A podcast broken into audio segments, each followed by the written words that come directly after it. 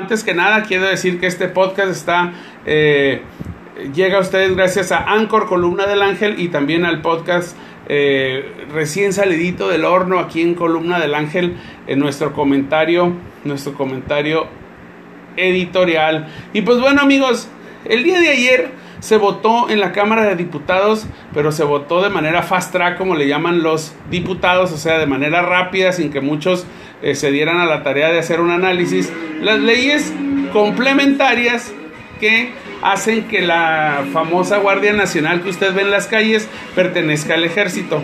No pasaron ni algunas horas cuando se empezaron a dar algunos enfrentamientos que posteriormente circularon en redes, donde militares eh, pues eh, seguramente se estuvieron enfrentando porque no había o no quisieron subordinarse. Saca el, teléfono de la base y entonces, a lo que nosotros estamos eh, refiriéndonos es que pues esa subordinación pues se tiene que dar porque ahora pues dependen de los generales. Aquí la cosa es que el presidente de la República hoy en su mañanera se le cuestionó que por qué regresar a los militares a las calles si durante los últimos 12 años había estado criticando que Calderón y que Peña Nieto utilizaron el ejército para pacificar el país. Eh, una declaración que me llama mucho la atención del presidente es que dice, cambié de opinión porque el crimen organizado era demasiado, entonces tenía que regresar el, ejército a las calles. Oiga nada más, esto se dio hace tres semanas cuando empezaron los incendios en las calles y dijeron, se me hace que el presidente está dejando que se incendie el país literalmente y que se esté quemando para justificar la militarización.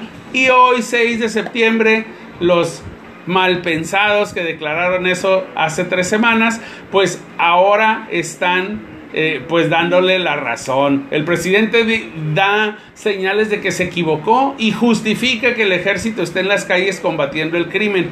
Digo yo, que no en 18 años que hizo campaña el presidente no se dio cuenta de la gravedad de la que el país estaba atravesando en el tema de la inseguridad?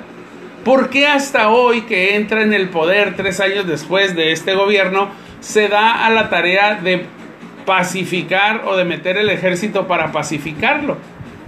Es decir, ¿qué hizo esos 18 años? No, no recorrió el país, no dijo ser el presidente que más conocía el país porque eh, lo, reconocía eh, eh, centímetro a centímetro. Mejor resetearlo. Entonces, ¿qué hizo el presidente en esos 18 años sino conocer los problemas del país para apenas darse cuenta y decir que el ejército hay que sacarlo a las calles. Aquí el problema no es que el ejército patrulle o el ejército sea el jefe de la Guardia Nacional con la finalidad de que no se corrompa. Aquí el problema, amigos, es que el ejército está hecho para una función que es la de salvaguardar la integridad del país en casos de guerra. Y en casos de guerra ni se negocia, ni se platica, ni se va a abrazar a los delincuentes, sino que se utiliza la fuerza del Estado. El próximo 16 de septiembre, amigos, hay uno de los desfiles después del grito de la noche de independencia. Hay unos... Eh, hay unos, hay un, hay un desfile que es el desfile militar. En ese desfile, amigos, se enchina la piel en la televisión. No quiero saber qué se siente estar en las plancha del Zócalo, se enchina la piel de solo ver a toda la fuerza del Estado aviones, cañones, fusileros, paracaidistas y hasta los charros, ¿verdad? Que son los que cierran el desfile militar después al final, que es un, eh, pues, eh, una fuerza eh, simbólica de, mexicanidad, el deporte nacional por excelencia le llaman. Y pues bueno, toda esa fuerza, seguramente el crimen organizado no tiene poder para, para enfrentar al Estado. Pero entonces hoy el Estado va a estar vigilando, hoy el ejército va a estar vigilando la seguridad pública. Entonces, ¿a qué nos referimos? O somos o no somos. O criticamos a Calderón por la guerra, o criticamos a Peñanito por la corrupción, pero en cuanto a la comparación en números,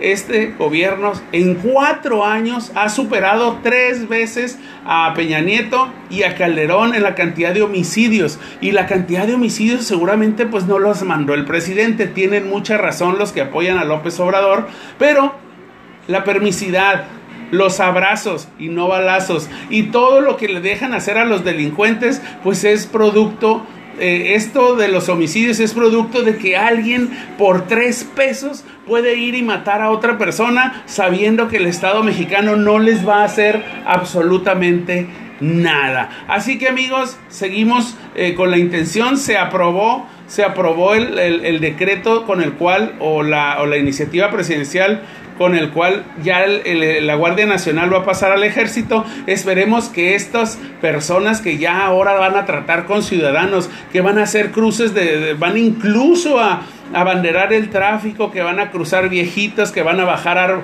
a, gatos de los árboles, que van a, rescatar perritos, pues eso hace una fuerza civil, eso hace una policía ciudadana. Así que amigos, pues bueno, van a estar ahora al mando de los generales. Por ahí ayer nos pasaron un video donde se pelea Guardia Nacional, Marinos y Ejército porque no se dejaron subordinar eh, unos de otros. Así que amigos, pues bueno, este es el, producto, este es el comentario editorial de nosotros. Espero que coincidamos, continuamos en columna del ángel. Gracias amigos, gracias.